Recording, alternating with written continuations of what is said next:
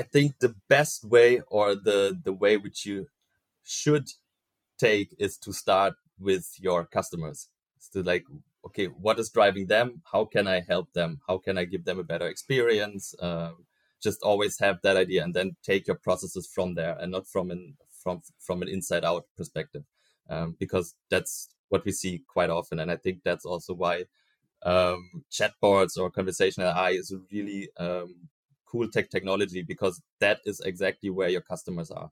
That's where you communicate with them, and there you can help them uh, very, very fast. Hi, and a warm welcome to the Bots and People podcast Automation Talk. In today's episode, I'm delighted to welcome our next brilliant guest, Christoph Kühne, Senior Account Executive at CM.com. His specialty are automation technologies such as RPA chatbots or OCR, and he is passionate about helping customers find the right automation solutions for their needs. Christoph and I talked about his current focus on conversational AI, and we unpack what the technology is all about and in which direction the market might develop. Christoph also shared some very valuable insights into the benefits and the common pitfalls when working with conversational AI, and we discussed his experience with digital transformation journeys. Now I hope you really enjoyed this episode. So, hello and a warm welcome to you, Christoph. It's really nice to have you with us. So, let's start by you telling us who you are and what it is that you do. First of all, uh, thanks for having me on this podcast, which I myself uh, listen to uh, quite frequently. Yeah, so I was born in Berlin, currently also uh, working in Berlin for CM.com. CM is focusing on majorly everything which is related to uh, consuming to end customer. And um, yeah so we have different kinds of platforms. A big part of uh, it is our saas platforms and that's what i am responsible for in the dach region. So um, in my daily work i talk a lot to um, customers to potential customers um, also to partners. And yeah so uh, this is also why i uh, know a little bit about conversational ai because this is one of our major SaaS platforms and uh, the one which we see the most traction right now in the market. Okay. And uh, how did you sort of end up with CM? If we look at your different stations in life, how did you get to this uh, field? I think that's kind of the red line in my life, especially in my uh, pro professional life, that everything happens through coincidences. Yeah, it was, uh, I think, uh, in 2020 uh, when I was looking for a change um, in my career and yeah looking through the different job portals and then came across uh, one job posting. A um, little bit later i talked to tim dickerman who was also one of the um, uh, first guests in this podcast. And um, yeah so how i car- how i just simply um, choose my jobs is more to think about okay who are those people? Are they cool? Can i talk to them? Also do they know what they're what what they're um, doing and what they're talking about, and I immediately got a really good feel. Um, actually, when I signed the contract, I was not that sure already what RPA and all that stuff is. Um, but then, yeah, I uh, I joined Akoa and uh, I got up to speed really fast. Um, connected a lot with uh, with people from companies like UiPath and Blue Prism, and uh, yeah, then suddenly I was in that bubble where everybody is using uh, these little robot emojis and, and stuff like that. nice. And what would you say is the thing that sort of excites you most about working in this field of automation? I think what's definitely unique, of course, in general in working with technology, but in automation especially, is there's just rapid change happening all the times. Uh, the markets are not really mature yet, so um, we see a lot of change in companies, uh, players entering and also exiting the market, uh, but also the technology itself develops really fast. And uh, what was the the go-to high technology two years ago uh, might be something completely different from what it is today. And then, of course, uh, I think when implementing that, uh, the result usually is always something really positive, and and you can see that people really getting get excited because many times it's also that something happened, something had an effect which they didn't expect like that. Okay, so do you have an example for that? Yeah, I think we will probably talk about that a little bit later about uh, um, what people assume when they start um, with with implementing technologies like RPA or or chatbots. Usually, it's like okay, we automate something, and then there are some tasks which we don't have to do any anymore. Um, but I think people also realize, okay, this is really cool because um, for example, I depend less on other people because I get more autonomous in my work because maybe a robot can help me now, or things just become so much more convenient because you have processes which just run through very fast. Everything is okay. You don't have to wait for people. Um, yeah, so I think that's a that's a good thing. Yeah, true. Thank you. And um, so now we talked a little bit about where you are now, but and you said sort of you were looking for a, change, but you also had a lot of experiences before. So you worked in different countries and different companies like the TÜV Rheinland, Schneider Electric. Sort of, uh, how did you get from that to a more involvement with AI, with software as a service and chatbots in your career? How did you make that transition? Software as a service, actually, the first company which was um, offering that and which I was also involved for is Schneider Electric. Basically, in my unit, it was uh, data center management software, also using um, machine learning and AI already to do predictive analysis, for example. But then when it really um, hit and became the main thing was um, at Acoa. And um, yeah. Okay. And did you sort of just learn on the job or did you do anything anything specific to really like get into this role as you said when you started you didn't maybe know a lot about all those buzzwords and rpa and, and these things. Did you how did you manage to get into that and and make your career in that? Really again it's just the people around me. There were a lot of dynamic people which um, also yeah were really ambition to do and really excited about what they were doing and sharing a lot of information helping out each other.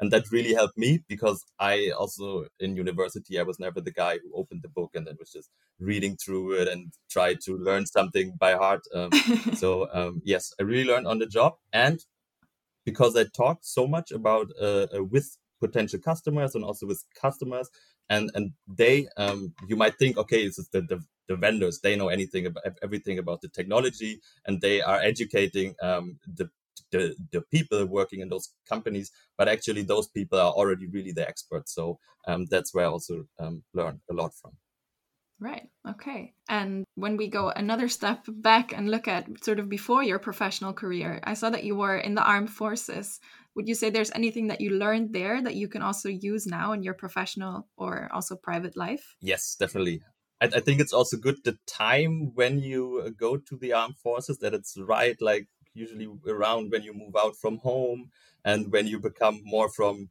a child which is still learning to somebody more um, independent and so it takes uh, it takes out that little monster in you and uh, uh and that uh, I think the main takeaway was to just not argue all the time because in the army it's really like one person says something and then you have to do it and and and I think step by step you realize okay you can also over argue and discuss every little detail but you won't get anything done so I think that was a good learning.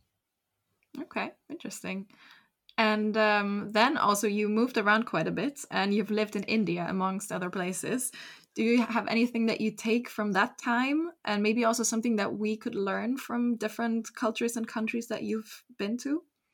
I think, and um, many people will say that uh, who, who, who moved abroad, especially to countries which are a little bit further away. Um, the first thing which you learn really learn is about your own country because the outside perspective it teaches you a lot and then That's and then also um, about yourself um, because you just remove a lot of context you remove your your comfort zone your friends and everything.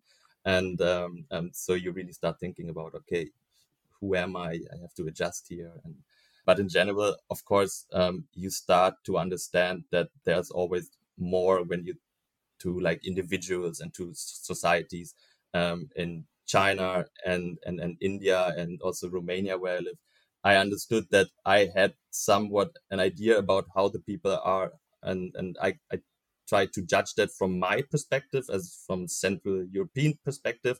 Um, but when you really understand how how things are there and where people come from, then um, some things just make way more sense. Okay, yeah, that's I think nice to put yourself really in the shoes and and really have yeah gain a new perspective on it. And if you relate that a little bit to your career now, do you see a difference also in the state of automation and and what the technologies are like in those countries compared to Germany? I think the main difference which I see is that um, in Germany we don't really have that trial and error culture. I think in other countries it's just ah okay it's a good idea let's just try it and then uh, okay something bad happens on the way something didn't really work out. So from a German perspective we are like oh my god didn't really work out. Uh, we should not have done that. so let's uh, prevent that. Let's really think how we can structure. Um, but I think if you accept that things will not go right, um, then yeah, you also learn a lot faster. And I think that is what in in in other countries, especially India and China, I see happening. Okay, that's interesting. Yeah, the fail fast, fail forward approach, sort of nice. and um, yeah, so if we take those kind of uh, learnings uh, and we see where you are now, um, can you go a little bit more into your your daily business and working with conversational AI? Uh, explain a little bit what it is and also how and where it fits into the general sort of concept of automation. So maybe yeah, map out a little bit more in detail what you do right now. I think my main job is to help companies understand uh, not only the benefits of conversational AI, but also um, why to use it and how to approach a strategy and implementing it. Um, and I think in the entire automation field, um, we hear a lot of buzzwords like hyper automation, and then you see uh, hyper automation is just when you connect technologies uh, with each other. So the cool idea is to connect a chatbot uh, which collects data and then uh, use it uh, process this data with RPA. Um, um, that actually I don't see that often because usually there's a there's one core system which you connect a conversational AI platform to. Uh, many times it's a it's a, CRM, and and there you just use an API, and of course um, then in the background you have your RPA applications. Um, but um, yeah, I think the the the conversational AI where it fits in in the entire um, automation um, ecosystem is that is what people see, what end users see, and and and and where they enter their input, and and then of course the automation happens all in the in the back, and and I as a user don't really see that. Okay, yeah. And uh, what would you say differentiates then conversational AI from usual chatbots? Uh, yeah, a funny question which I get uh, quite often. Don't tell my marketing department, but I, I think both are just uh, buzzwords. and uh, basically it's it's it's it's just about uh, automating conversations and uh, and uh, this technology has been around for for for decades already. And uh, and what we just did um, is we added more and more technology. And then at some point it was chatbots. Hey that's a cool word. And now hey we added more uh, technology. Hey AI is pretty cool, you know, we can sell AI. So let's just call it conversational AI. But, but basically, it's just more and more intelligent technology which has been added um, to the idea of automating conversations. And that's why um, this technology becomes better because um, it's more advanced, it's more intelligent. And when you communicate in such automated conversations, um, it just feels more natural. Right. Okay. So yeah, you're already starting to to sort of go into my next question, which would be, what are the biggest benefits of conversational AI? So it's it's a more natural conversation from a consumer side. And is there anything else that you would say is beneficial for the company? Yeah, well, from a from a user perspective, um, of course, you, you we can also have a natural conversation. Uh, so that's not really an advantage of it. That just makes it makes it more where we want to go. But I don't have to wait for somebody to talk to me. I don't have to deal with moods or anything. You know, I can immediately get what I want because I talk to some machine, which is always available. And then from company perspective, I think one big advantage is to um, also have analytics. I mean, you know, if you implement a chatbot on a website, so what people will do is they will start communicating with it, um, ask all kinds of questions, questions which you would not ask because it's too much of a barrier to pick up the phone or write an email. Um, and you also, yeah, you just ask more questions, and that as a company gives you an insight what is actually driving your customers, what is maybe not going so smoothly, what are they demanding, and you get a lot of data because it's more conversations. Um, it's automatically structured this data, and then you can really analyze and, and maybe adjust yourself or what you're offering on a website or in general to your customers. Okay, yeah. And so, what I can sort of deduce from that, would you think that every company should use chatbots? yeah, probably not. I mean, first of all, um, I think many companies are just too small for that. So if I'm a company with two people and uh, uh, every day I talk to one person, uh, why do I need a chatbot? Um, but yes, I do think that in the future we will have more and more use cases where where we understand, okay, it actually makes sense to here put in a chatbot because we as humans we get more used to this chatting through our mobile devices and and this is this is how we want to do things so if i'm every day doing stuff on my mobile device and then have to um, send an email maybe through a, a, laptop or or whatever. It doesn't feel natural anymore. And uh, and and uh, yeah so i think that's more what we as humans want. And that's why also most companies probably will end up um, implementing something like a chat. Yeah and you're also not dependent on opening times and and all these things. So it's it has many benefits. Yes especially when you talk to um, you know people they don't want to do anything more in opening hours. Like if i want to take care of my banking stuff uh, i do that on the weekends. I, I, I don't wait when the branch is open. Yeah. when i do online shopping that probably in the evening on the couch and uh, it's really not the greatest thing to have somebody on the other side sitting and have to um, reply to questions. So a bot can do that. Yeah, yeah. So it's also maybe an uh, an efficiency gain for companies in a way in terms of their customer service, right? So that uh, you don't have to have someone exactly in that time responding to questions, but you can focus more maybe on, as you said, what drives the customers to you, and then work on those more creative uh, concepts, maybe, which is what we see with a lot of the automation technologies, is that it sets free capacity to be more strategic and more creative. Um, so would you consider that also as a benefit in that in that context? Yes, of course, it is a benefit, but I don't think that's the original benefit. I think that's more like a result. I think the benefit is that you can offer more and a better experience to your customers, and and then as a result, through automating stuff, um, of course, you have more time and capacities um, to do other things. Yeah, sure. Okay. And do you think, as you said, there's a, like a buzzword uh, sort of moment going on? So you add more technology and it gets better, and then you rename uh, something that maybe already existed. Do you think there's going to be like the next big thing? So after conversational AI, do you think there's a new technology or a better version coming soon? I'm pretty sure there will be a new buzzword, yes. um, but yeah, I think now we still kind of think in patterns. Um, when we think about conversational AI, we think about a pattern that uh, I have a, a, chat which I can type in, or um, maybe we are already now at the stage where we have voice bots, so I can pick up a phone and talk to a bot which doesn't say, "Hey, please press one or two, but actually is talking to me.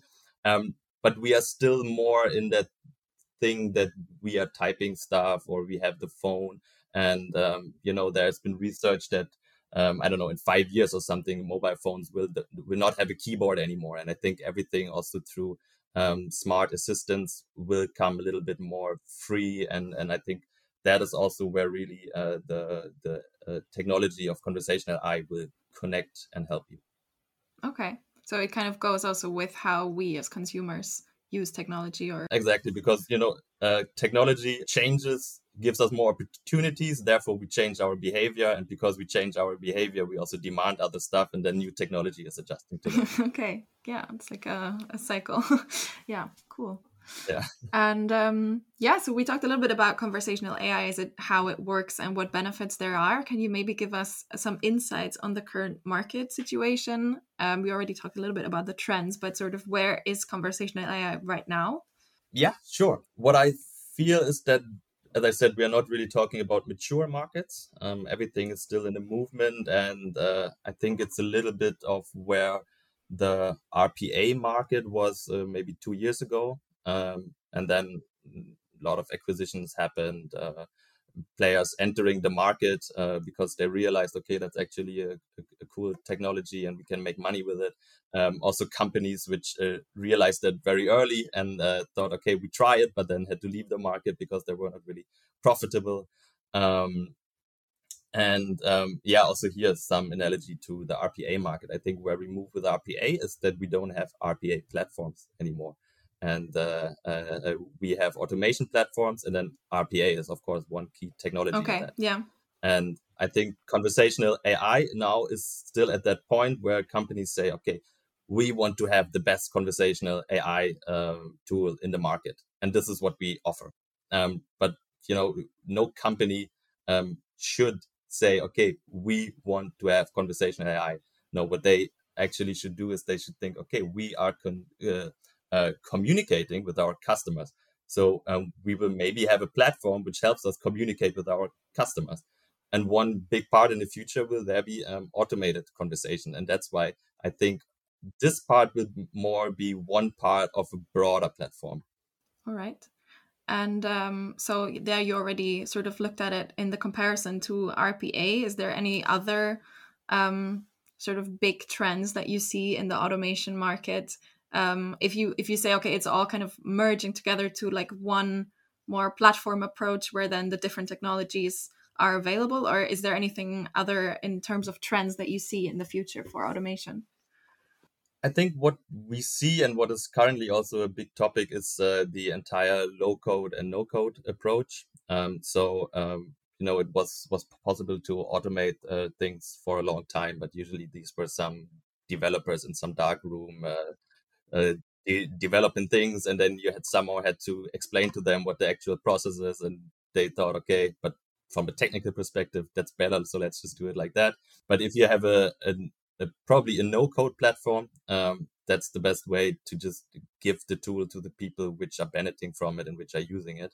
Um, uh, and I think automation is just a really good fit for um, no code platforms because yeah, that's where the people are and that's where you need it. Okay. Yeah. So let's look a little bit more at also what you've done uh, in terms of digital transformation. So we are talking about the market, where it's going, but then we also need sort of everyone else to adopt uh, these things and to, to go with that journey.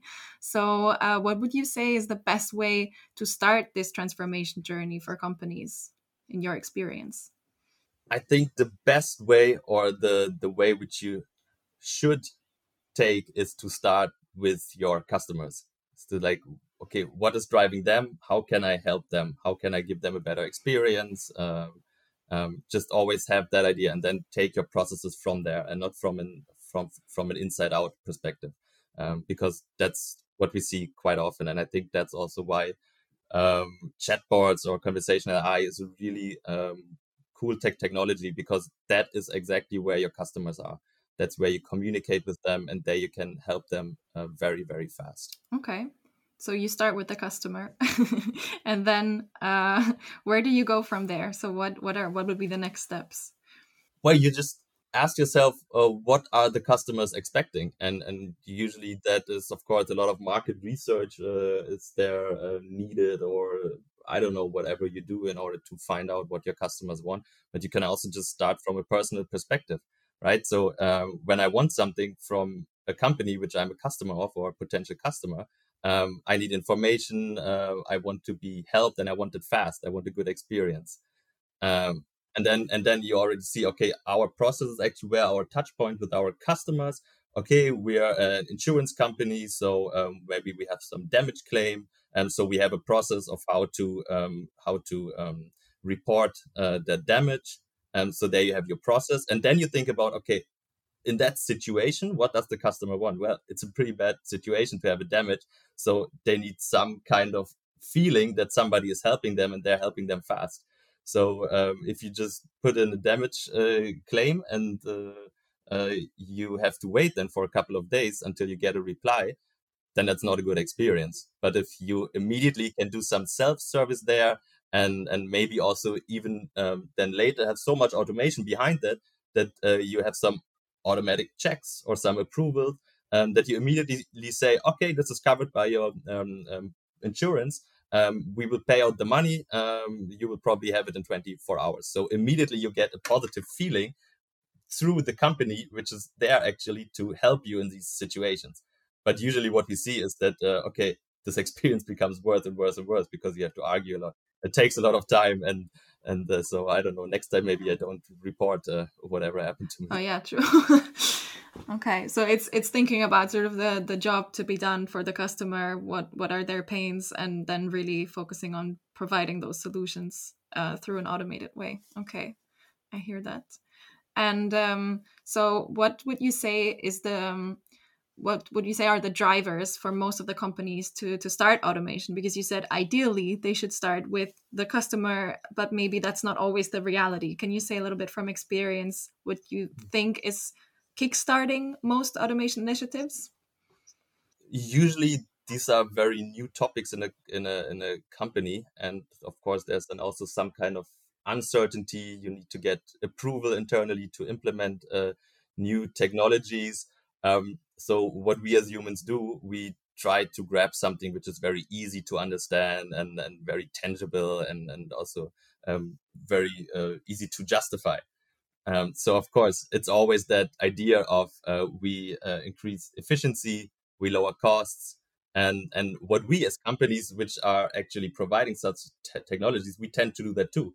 So um, I hear salespeople then talking to, to you, you know what, uh, we have this technology, it's really cool. So I could say everything which is on our website, which makes sense, but it's really complicated to explain that. But I can just tell you, you know what, you give me amount X, and in one year, um, I save you three times X. So why do you think? Just buy it, just get it. And what happens then is that everybody is already limiting uh, the benefits of that because you think, okay, where can I save more money? Where can I be more efficient? So this is also where people then try to apply RPA, where they try to um, automate conversations. Maybe it's not the best way for the consumer to um, to talk to a bot, but they rather want to talk to a human. Um, but no, I save money here, and that's my goal. So I pay this much for the platform, so I just need to save as much as I can, and the easier it is for me to justify that I've implemented that platform. Okay, so it's kind of uh, efficiency and cost savings in the focus, but that's not always the way it should be especially if then you don't start measuring also maybe other benefits and then you forget about them. So um, that's a good insight i think um, that a lot of uh, companies might want to take on board when when starting this journey.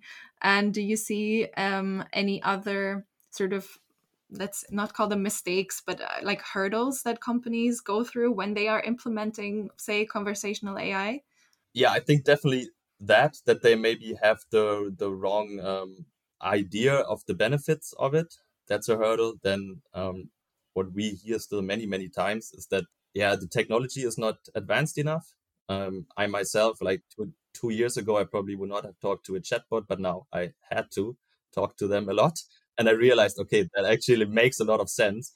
Um, and the best idea is of course and and that's why i also say that please don't offer conversational AI platforms, offer a communication platform that I hope that and and we can offer that as a company that I can talk to a chatbot and the chatbot will at some point ask me when understand it can't help me and ask me, hey, do you want to talk to a human? And I don't have I don't get a telephone number, I don't get an email address. I just have some person jumping into that chat and having a live chat now. And uh, and and and and th- this is the approach which you should also have as a company to really think about how should my way of communicating with my customers look like and not um, okay where can i implement a chatbot? Where can, can i automate stuff? Where can i save money? Um, and if you do that then you also realize okay actually to make things more efficient to make my processes faster that's helping my customers. So then it makes sense. And the efficiency gain is just a side effect from that. Okay. Cool and if we think about a sort of make or buy uh, logic or approach uh, in terms of conversational AI, what would you recommend? Definitely, please buy. um, I mean, uh, I have been thinking about, I don't know, talking to some scientists to get Adam Smith back to life um, and to explain to people why it makes sense uh, that uh, we buy and sell things and we share uh, tasks and that every company has their core expertise and this is what they should focus on. So yes, and also when you talk about um, topics like analytics or machine learning, you just uh, have more advantages when you uh, buy a platform which is also used by others um, because you get more feedback. These platforms are constantly being updated, they're being improved, and that is true feedback from the market. But if you only have the feedback from what you do yourself, uh, you're burning a lot of resources um, and you only learn in your little um, um, environment. Okay. Yeah, that's a good appeal then to to finish our conversation about conversational AI. Um, before we do that, though, I have three quick fire questions, which I would like you to answer with what comes to the top of your mind. So, first of all, if you were to write an autobiography, what would be the title? Probably at the end, it somehow worked out. That's uh, nice full circle with what yeah. we started with. somehow it always works out. yeah, it's just as I said, it's it's a red line. It's just uh, through my life. You know, things happen through coincidences, and uh, it's not really about how to to get there. If you focus on how to get there, um, you're overthinking. Um, you're building your own blocks. Um, just have some goals in mind, and then uh, try things out. And at the end, you know, you realize you stressed yourself a lot with little things, but actually. Um, if it's meant to be, it just worked out. Nice. I think that's good uh, life advice. And um, second question What person comes to mind when you hear the word success? I think the only name which comes to mind is the Obamas. Okay. Um, I feel that uh, they have been around for quite a while, so I think you, they can already assess if they're successful. I think you can really feel that that they are happy in their lives, that they um, had some goals which they put on their map, they achieved them, and they're satisfied with that. But in general, um, I think success is just a very individual thing. Um, um, so everybody has their own definition of success. So um, most of the people probably think about themselves when they think about success. Something they are, uh, I'm very successful. Some something that I'm not yet. Um, but um, yeah, I actually think I'm successful. I am roughly at the third of my life, and one of my three life goals I already achieved. Uh, it's the biggest one, so yeah, I would call that so far at least successful. Yeah, that's nice if you can if you can measure it like that as well. I think it's nice because when I asked you, I was expecting maybe someone more in a business context, but I like that you define success as them being happy and having achieved their goals. I think that's a really nice uh, way to look at it. So, good answer. Yeah, I hope nobody hears that, but uh, the business stuff and, and work stuff, that's not really the topic in my mind. It's not really driving me. Um, Nobody will know. I just know that some things. Uh, yeah. Yeah.